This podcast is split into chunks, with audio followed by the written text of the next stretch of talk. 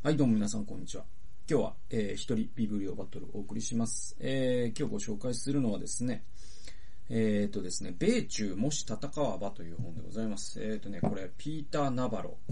牛さん置いて、はい、えー、ピーター・ナバロ。えー、文芸春秋から、あ、2015年に出ています。これね、僕、2017年に読んだ本なんで、もう3年経ってるからね、結構内容忘れてるとこもあるんだけれども、まあ僕が思い出す意味も込めてですね、ちょっと紹介したいなと思ったんですよね。で、まああの、この、ピーター・ナバロってカル、カリフォルニア大学教授です。で、えー、っとね、まあこの戦争の地政学っていう、あの、サブタイトルついてるんですけど、この本の帯には防衛省現役組が今読んでいる本、えー、ね。で、えっ、と、トランプ政策顧問が執筆ということで、このピーター・ナバロって、あの、トランプ政権の政策顧問になったそうです。ただ、トランプさんってもう次々とね、人をクビにしていくから、この人もクビになったかなってないか僕知らないです。知らないです。調べてください。あの、ググったら出てくると思います。まあ、いずれにせよ、そういう、まあ、あの、アメリカのね、あの、国防省の、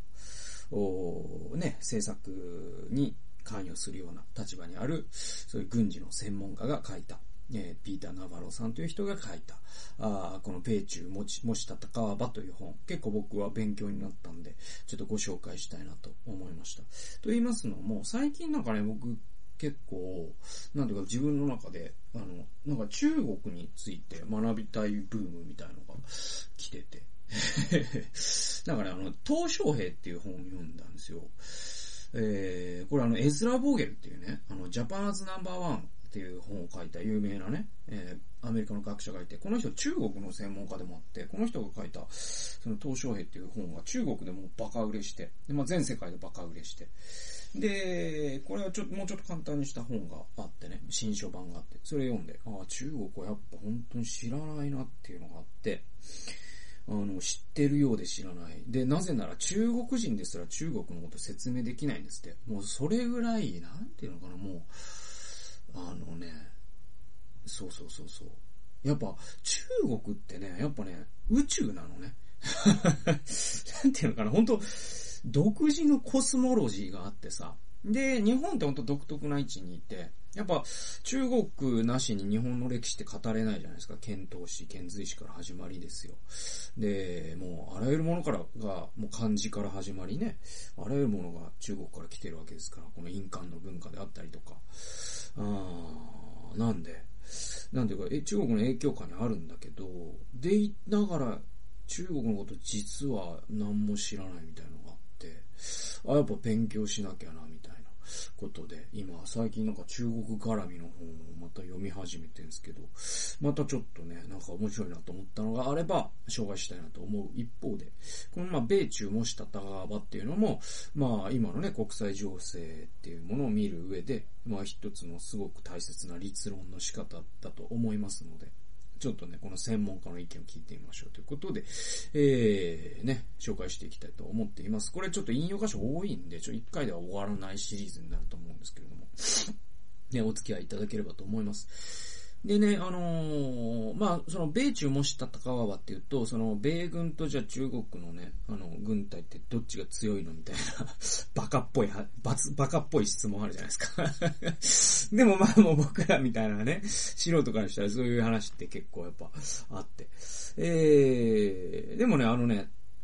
5年前、10年前とかだと、確か、その、佐藤勝さんっていうね、あの外、元外交官の彼が言ってたのは、やっぱもう、米軍ってもう圧倒的なんで、あの、なんかね、米軍対、もう EU とかね、中国とか、ロシアとか、南米とか、日本とかも含めて、米軍対世界の他の軍隊が、じゃあ、戦ったとしましょうと、仮に。そしたら多分、世界の他の軍隊が、えアメリカの本土に、え、上陸すらできないぐらい圧倒的に米軍が強いっていう、うパワーバランスだったんですって。それが、まあ、ナバロさんのこの本を僕は読んで、ちょっと認識を改めたんですけれども、やっぱりですね、中国、あの、まあ、単純にね、軍事力ってその GDP と比例するところがあるんで、あの、もちろんそれ単純なそれだけじゃないですよ。もちろんイスラエル軍とかも GDP と比較して、あと、なんだかもう、異常なぐらい強いしね。そういう国もあれば。っていうのはあるんだけど、おでも、あのー、基本的には GDP に比例すると考えていいと、いいんですよ。それで言うと、まあ、あの、この、この20年、30年以内に、もしかしたら GDP で、えー、中国がアメリカを抜くかもしれないと言われてるじゃないですか。で、まあその人口がね、アメリカ3億人、中国15億人っていうことはありますから、それで比較するのはどうなんっていうのはあるんだけど、それでもっていうのがあって、えっとね、例えばね、なんかね、第5世代戦闘機の製造数で言うと、おまあ、一番最新のっていうことなんだけれども、お中国の方がアメリカよりも勝ってたりするんです、今って。あとね、その機雷とか弾道ミサイルとかっていう、その非対称兵器と呼ばれるものがあると。でね、どういう意味かっていうと、あの、これらの兵器って非対称なんですって。まあ、あの、機雷と嫌いってね、安いんですって。そのコストがかかんない。だけど、空母を無効化できるんです。つまり空母をミッションキルに追い込めるんです。で、空母ってめっちゃくちゃ金がかかるじゃないですか。これぐらいは皆さんというかね、素人でも知ってるんですけども、でも嫌いって安いのに、その高い空母を無効化できるんですよ。だから、その予算が非対称になるんですね。で、弾道ミサイルも数百万ドルぐらいで作れるんだけれども、えー、数千万ドル単位する空母とか数千人の命を奪えるという意味で、あの、弾道ミサイルっていうのも非対称兵器って呼ばれてるんですって。で、えー、こういうものによって中国は、まあ、米軍を封じ込めるっていう作戦を取ってるんだそうです。っていう意味で言うと、実は中国の総合力っていうのが高まってるよっていう現実っていうのをまずですね、このピーター・ナバロさんはですね、あの、読者に紹介してるんですね。僕はすごい、あ、本当そういうことなのか、みたいな、あの、単純に面白いなと思いました。え、ただ多分、ナバロさんもこの本に書けないことがたくさんあって、っていうことで言うと、やっぱりですね、あの、最後は情報戦になってくるんですね。その兵器の世代が一個変わると、もう、あの、話、相手にならなくなるじゃないですか。で言うとね、あの、やっぱりその世代が一番アップデートされた兵器を常に持ち続けてるのがアメリカで、多分中国ってですね、そこには追いつけないはずなんですよ。っていう技術的なことはあれど、でもじゃあ中国が無視していい相手ではなくなってきたのはもう間違いないからこそ、ナバラさん、ま、ナバロさんもこういう本を書くんですけどね。でね、えー、まあこの本、まあいろんなね、あの、角度から書かれてるんで、僕もちょっと思い出しながら、その引用箇所をね、あのちょっと紹介しながらちょっと解説を加えれるところは加えていく。僕もね、別にこうこういう軍人、あの、軍人じゃないからさ。僕は軍人じゃないので、まあ今日初めて告白しますと、僕は軍人じゃないんですよ。ね。なんで、あの、わからないことはわからないんだけど、あの、わからないことはわからないんだけど、わかることは解説を加えながらいきたいと思います。でね、えっと、トゥキュ、トゥキュディディスの罠。トゥキュディデスの罠っていうのがあるんですよ。で、これって結構、あの、軍事の世界でなんか有名な言葉らしくて、あの、12ページ。え、かつてのアテネとスパルタのように、中国とアメリカは、トゥキュディデスの罠へと真っ逆さまに落ちていくのであろうか。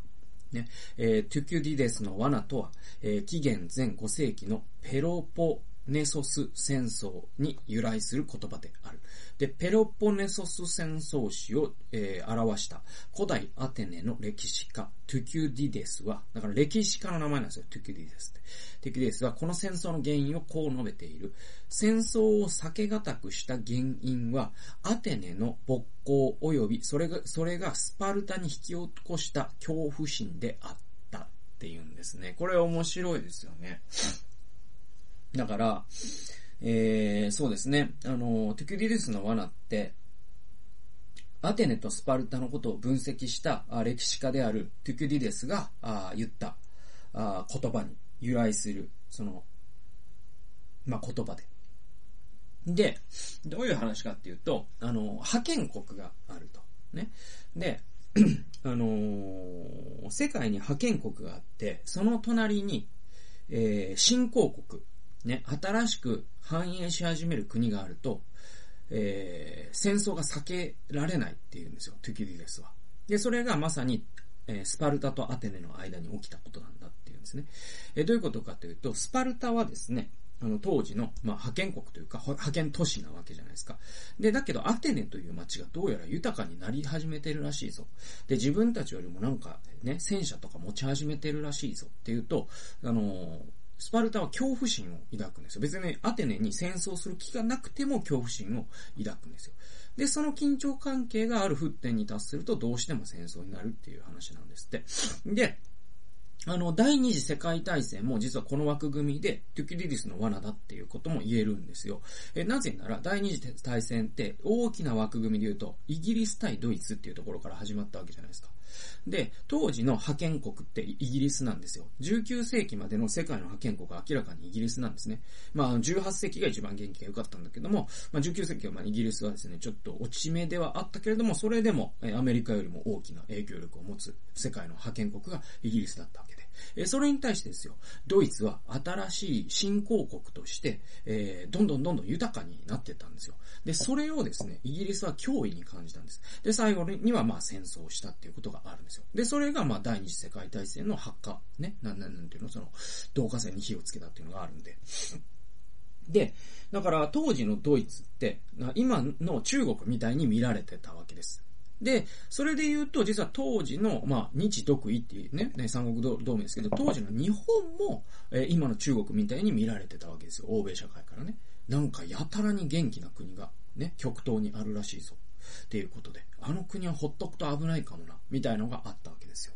で、えー、まあ今の中国ってまさにそういうことじゃないですか。ね、中国がこのまま大きくなりすぎた時に、もうちょっと欧米とかやられるかもしれないもう日本もね、やられるかもしれない、みたいな。えー、で、中国にその気がなくて、まあ、中国はその気がありそうに見えるのがまたすごいんだけど、またそれはそれとして。で、まあ、あのー、ナバロさんも、だから、現在の覇権国はアメリカじゃないですか、明らかにね。で、新興国っていうのは中国じゃないですか、明らかに。だとすると、これ、スパルタとアテネの関係と同じだから、戦争は避けられない。トゥキリディスの罠にね、えー、従えば戦争は避けられない。で、でもそれをどう避けるかっていうのがやっぱりプロの外交官であり、プロの、まあ、その軍人の腕の見せ所でもありますから、あ頑張ってほしいな。もちろんその、ナバラさんだって、これをどう避けるかっていうことのためにこの本を書いた人でもありますしね。っていうことですよ。はい、次。でね、面白い、えー、さらにそのトゥキュデュースの罠を突き詰めていくとですね、13ページ。もちろん、えー、実例2つだけ、つまり、えー、スパルタの場合とイギリスのスパルタがアテネを恐れた場合、えー、イギリスがドイツを恐れたとき、えー、これだけの実例では論理の証明にはならない。そこで、次の驚くべき統計の出番となる。で、世界史を外観すると、1500年以降、中国のような新興勢力がアメリカのような、えー、既存の大国に対峙した15例のうち、11例において戦争が起きている。つまりその確率は70%以上だって言うんですよ。で、この事実だけを考えても、賢明な投資家なら今後10年間中国は平和的に台頭するっていうことに大金を投じようとは思わないだろう。つまり、えー、賢明な投資家ならば、中国はこの近未来において何かしらね、紛争の火種になるということを前提に投資をしていくでしょうね、と、ナバロは言っています。まあ僕もまあ、そうだろうなというか、まあそういうことってあるんじゃないかなと思います。で、まあまあポイントとしては、じゃあトランプ政権がじゃあなんで危なかったかというと、まあその、なんていうのかな、まあポンペオさんとかもそうだけど、おなんていうのかな、その、いかにうん、そういう新興国をおとなしくしとくかみたいなのって結構大事で。あの、逆に刺激をすることで、あの、戦争の沸点になってしまうということもある。だけども、それ、あの、まあ、あのね、よく言われる、えー、ネビル・チェンバレンの融和政策っていうのが批判されるじゃないですか。だから、その、ドイツがね、新興国であるドイツがですね、どんどんどんどん、あの、サラミスライス戦略といってですね、あの、何イギリスとドイツの間にある、その、小さな島をですね、侵略していったんですよ。で、それを、そのネビル・チェンバレンという首相はですね、まあ、あの、ね、こういうのはね、お前にやりましょうよって言って、あの、まあ、融和政策っていうのを取っていくんですよ。で、それが実は、行くとこまで行った時に、もう、目の前にナチスが迫っているというところまで行くんですよ。で、それをひっくり返したのが、あの、えー、っと、えー、っと、えー、っと、えー、ん？めっちちょっと忘れしましたけど。えっと、えっと、ネビル・チェンバレンの次の首相ですよ。チャーチルですよ。ウィンストン・チャーチルです。はい。で、あのー、まあ、あの、映画にもなってますので、興味ある方は、そのあたりは見ていただけたらいいと思う。だから、その、同活することが全ていいとも僕は思わない。だから、だけど、融和することが全ていいとも思わないと。だけど、この二つの押し引きをうまくですね、操縦することによって、なんとか、対立を避けるっていうのが、僕はやっぱりハンドリングの妙だと思います。という意味では、僕はそのトランプリスクっていうことで言えば、バイデン政権の方が、そのハンドリングにおいては、あ僕はまあ世界、世界市民として安心してハンドリングを任せれるなと思います。もう同活一辺倒の人と同活一辺倒の人がね、対峙すると必ず喧嘩になりますから、それを押すこともできるし、引くこともできる。やっぱそういうね、あの、老快な人同士が交渉したときに、えー、これはやっぱりね、あのー、その、米ソ対立の時の、ね、えー、フルシチョフと、ジョン・ F・ ケネディの時ですよ。あの時は二人が老快だったから世界が滅亡しなくて済んだんで、えー、だから、やっぱり僕は、うん、そういうシナリオの方が好ましいかなと思いますね。はい。えー、次行きましょう。17ページ。えー、これね、面白くて、えー、問題。問題がある問い。過去200年間に中国を侵略した国を選べっていう問題があるんですよ。いきますよ、皆さん。ちょっと皆さん一緒に考えてほしいんですけど。これ結構僕目から鱗っていうかびっくりしたんですけど。えー、ね？ね？過去200年間に中国を侵略した国。えー、1、フランス。2、ドイツ。3、イギリス。4、日本。えー、5、ロシア。6、アメリカ。7、1から6のすべて。これどれだと思います？まあ日本が侵略したことは、まあ皆さん知ってるわけじゃないですか。満州国を建国しましたからね。はい。で、あのね、これもすごいんですよね。で、えー、ナバロさん、正解映ってきます。ナバロさんこう書いてます。読者が中国人、あるいは東洋史専攻の学学生でなければ驚くかもしれませんが、正解は、はい、えー、7の1から6のすべてであると。これ、僕は本当まあまあ僕がね、世界史の知識がね、浅いっていうのもあるけど、びっくりしましたし、もう本当目から鱗でしたね。で、えー、実際、中国の軍事力増強の最も明白な理由は、外国への恐怖心と国土防衛の追求である。中国のこうした懸念は、いわゆる屈辱の100年間に深く根ざした至極最もなものなのであるっていう。これは、本当に結構、あの、目から鱗で、あのね、だから、あの、まあ、そうね、まあまあ、うん、あの、あんまり国内の話には立ち入らないですけども、今回は。だけど、まあ、日本の結構世論の最近この10年、20年すごく人気のある世論っていうのは、やっぱりその中国、このままだと中国が日本を買い取ってしまうぞ。えー、いつか攻められて、ね、男は殺され、女は犯されるぞ、みたいな 話とか、百田直樹とか時々すげえ言うじゃないですか。で、あの感じって本当まあな、なんか、なんか、もうなんかこいつマジで、あのさ、みたいなさ、あるんだけど、だけど、だけどですよ、皆さん。これってね、常に日本側の恐怖を言ってるんだよ。だけど、実はね、あの、中国人に一回なってみましょうよ。脳内で。で、これすごい大事なことで。あの、だからさっきのね、ジョン・ F・ ケネディの話で言えば、ジョン・ F・ ケネディって、そのキューバ危機を回避したっていうのが、まあやっぱ彼のすごいところだと思うんですけど、要はキューバ危機って本当に世界が滅亡するかもしれなかったんですよ、あの時。どういう話かっていうと、ソ連がですね、当時、その核兵器をね、キューバに配備したんです。で、これどういう話かっていうと、まあそうですね。だからもう喉元に担当を突きつけたんですね。アメリカに。のね。だからそのキューバから、え、核弾頭で、えー、どこを狙えるかというと、まあフロリダはもちろん狙えます。確かワシントン DC とかも届くんじゃないかな。えー、っていう話なんで、だから、今で言うと、なんていうのかな。まあ今で言うと、北朝鮮、北朝鮮も技術力のない、まあだから中国しましょう。中国がですよ、皆さん。えー、そうだな中国が、まあまあまあ、ありえない話ですけど、ありえない話ですけど、中国が、例えば、そうだな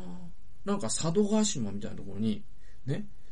あの、これもまた佐渡島人住んでるからあれだけど、まあ、あのまあまあ、まあ、竹島でもいいし、とにかく日本の近海の島にね、核兵器配備したってさもう、もうこれ海戦じゃないですか。ね。宣戦布告と同じことなんでってことになるじゃないですか。ね。えー、で、あの、キュえー、キューバに、えー、ソ連が核兵器を配備したってまさにそういうことだったんですね。で、えー、当時、えー、アメリカももちろん核兵器持ってますから、ケネディが、あね、えー、じすごく頭に血が上りやすい人だったならば、あアメリカの大統領というのはよく知られているように核兵器をね、あの発射するボタンを持っているっていうことがありますので、えー、あれでもしね、あれにぶち切れましてですね、アメリカが逆にね、えー、ソ連に向けて核弾頭を沖縄とかからね、えー、空、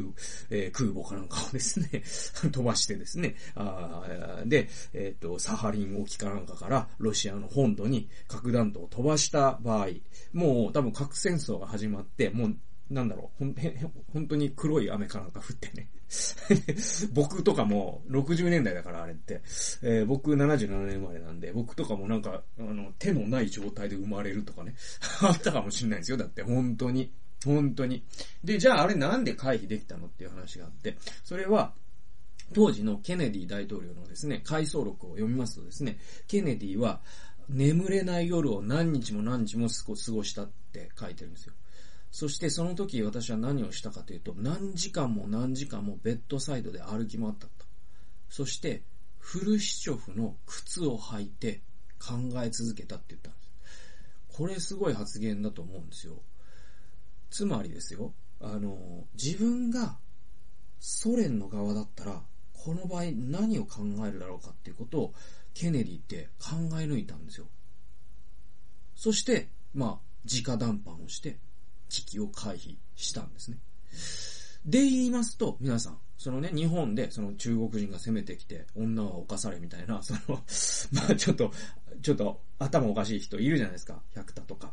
百田とか、百田とか、百田とか、いるじゃないですか。でね、えー、で、あのー、まあ、それはそれで、まあ、もう、主観的な脳内のお花畑としては面白いかもしれないんだけど、でもね、一番考えるべきは、習近平はどう考えてるかってことだったりとか、自分が中国人だったらどう世界は見えてるんだろうかってことが見えてることが一番大事なんです。で言うとですよ、皆さん、え大前提として、中国って過去に200年間の間にフランスにもドイツにもイギリスにも日本にもロシアにも侵略されたんですよ。事実として、これ世界史の。だとしたら中国ってどれだけ他国を恐れるんだろうって思うじゃないですか。で、実際恐れてるんです、中国って。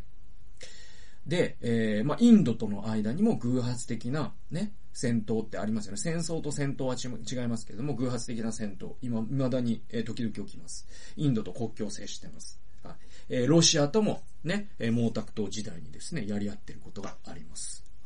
えー、ね。だから中国ってまあすごい国境を接してる国がものすごく多い上に、えー、しかも歴史の中で屈辱の100年間の中で、えー、いろんな国に侵略されたということがあるから、ね、えー、自分たちは明日にもどこかに侵略されるかもしれないというのが中国人の主観なんです。これ面白くって、だから中国人の立場に立つと、実は追い詰められてるのは自分の方なんですよ。でも中国があまりにも勢いよく台頭してるから、ね、年間の経済、えー、GDP の成長率が10%を超える日、ね、年が続いてとか、もうやっべえな中国となると、実はその日本にしても韓国にしてもフィリピンにしてもですね、ベトナムにしてもインドにしてもロシアにしてもアメリカにしてもヨーロッパにしても、すべての世界中の国は中国に追い詰められているるという妄想に取り憑かれそうになるんだけど、中国の側から見ると、実は中国ってもう四方八方から追い詰められているっていう主観を持ち続けてるんです。だからここって同床異夢みたいな関係によって、どっちともが自分の方が追い詰められてるって思ってるっていう状況なんですよ。その構造がわからないと僕らって問題を見誤ると思うんですよね。で、ナバロはやっぱり地政学の専門家だから、その構造をしっかり見なきゃいけないよって言ってえー、次行きましょうか。えーっとですね。まあ、あの、23分過ぎましたので、あの、ここ、今回はここまでにしたいと思います。でね、ここでまた新しいワードが出てきます。それは、マラッカジレンマっていうのがあるんですよ。22ページ。ある新聞は、どの国であれ、マラッカ海峡をコントロールするのは、する国は中国の、えー、エネルギー供給路の、喉元を押さえているのと同じだというのは決して誇張ではないって言ってます。でね、まああの、えー、そうですね、マラッカ海峡、マラッカ海峡。で、あのー、ちょっと調べます。調べるっていうか、ちょっと皆さんに見てもらう、もらおうかな。えー、これですね。えー、えー、えー、えー、えー、来い。まあまあ、あのね、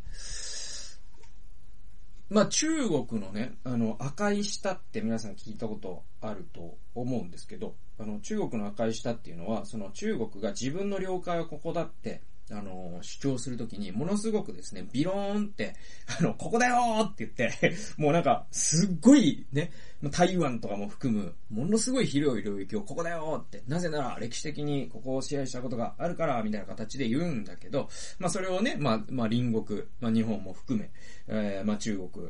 うん、また言ってるわとか思って、で、実際なんか、ね、あのー、なんかね、基地をさ、会場に作ったりとかするからさ、いや、マジかこいつらみたいな風になるんですよ。なるんです。なるんだけど、これは実は中、さっきのその中国の靴を履くとどうなるかっていう話で言うと、ね、あのー、まあまあ、これ、どうすらいかなどうかなうん、うん、そうですね。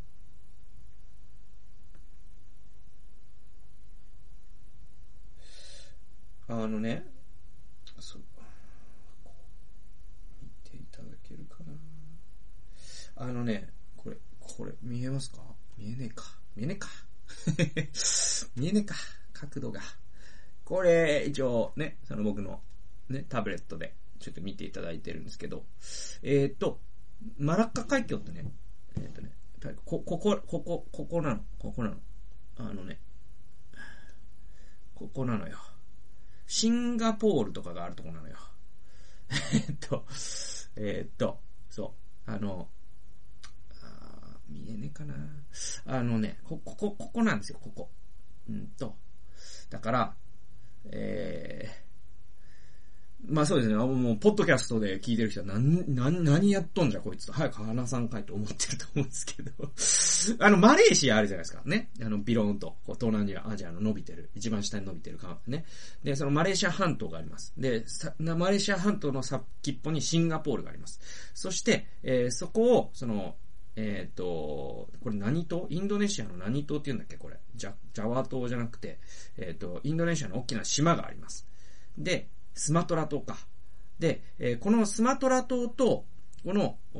マレーシアって、え、ものすごい狭いですね、海によって、なんて隔てられてるんですね。で、この、隔てられているこの通路のことをマラッカ海峡と言うんですけれども、このマラッカ海峡っていうのが、実は中国の動脈なんですよ。で、ここを封鎖されるとですね、え、中国ってですね、その、要は石油をね、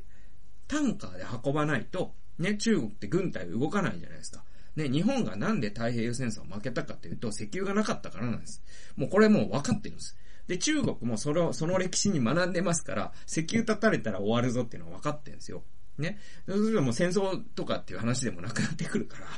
ね。えー、で、じゃあその、このマラッカ海峡を通んないと、そのね、サウジアラビアとか、イランとか、パキスタンとか、そういう、えー、産油国にアクセスできないわけですよ。ね。そうすると物流が止まりますので中国終わっちゃう、積んじゃうんですよ。だからこのマラッカ海峡っていうのが中国にとっての本当にもうあの生命線も生命線なんですよ。ね。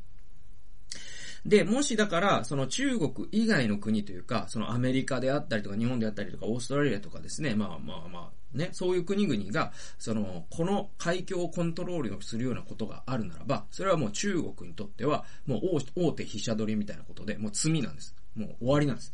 だから、えー、さっきの赤い下の話に戻ってくるんだけど、中国はビローンとここが了解だよっていうのを、えー、主張し続けるっていうのがあるんですよ。だからこの中国の立場になってみないと、実は中国のしてることってわかんなくて、で、こういうことを言うと、お前は中国の味方なんだ。な、なのか、反日工作員のスパイだろーみたいなことを言う人がいますけど、その言う人は無視して進めます。あの、そういうことじゃないんで。そうじゃないんですよ。あの、本当に相手と交渉したければ、相手の立場をね、それ、それが敵であればあるほど、相手の立場を理解。まあ、中国っていうのはね、やっぱ軍、ね、軍事的には日本の仮想的の一つですので、それはもう自衛隊の方だってよくわかってるんで。え、っていうことで言うと、中国のロジック、内在的論理っていうのをちゃんと把握しないと、ちゃん、もうそもそも、なんていうか、その、戦うことすらできないんだよって話で。で、で、そういう時に相手の立場に立つとは何事だみたいなのって、もうバカもいいとこなんで、本当にバカだと思うんですよ。だって太陽戦争負けたのってあれ敵国へね、の言語だから、なんか英語禁ずるとかって言ったのって関係あると思ってて、もう実は敵国の言語だからこそ英語勉強しなきゃダメだったんだよ。ダメだったんですよ。ほんとそうで。あの、アメリカの文化学ばなきゃ勝てるはずないじゃん。これアメリカ逆やりましたよね。日本と戦うって言ったら日本の専門家をたくさん送り込んでですね。だから、えー、っと、なんだっけ、聞くと方の書いたね、えー、あの人とかもそうですよ。だから、アメリカは逆に日本のことを学びまくった。それを売国度だって言ったアメリカ人、まあいたかもしんないけど、まあど、どんな国にもバカな人はいるから、いたかもしんないけど、でもね、アメリカの方がやっぱり賢かったし、したか、したたかだったわけで。で言うと、僕はやっぱりその中国のことをかん、ね、本当に中国ってど、中国から見たら周りが脅威に見えてるんだなとかね。中国から見えたら実は自分たちで追い詰められてる側なんだなとかね。中国から見たら、あ、このマラッカ海峡って確かに重要だよなってことを、えー、分かっていくっていうのが、あ取りも直さず、ね、ね、その日本とかアジア全体の安全保障っていう意味でも、ものすごい大事なことだなと思いますので、えー、まあまあそんなことで、えー、今回は、あのー、まあ導入部分ぐらいしか紹介できませんでしたか。が、米中もし戦わばという本。まあ、次回以降もちょっとね、いろんなね、クラウゼビッツのね、まあ、有名な本とかも引きながらですね、えー、ご紹介していきたいと思います。そんなわけで今日は、あご覧くださってありがとうございました。それではまた、次回の動画及び音源でお会いしましょう。さよなら。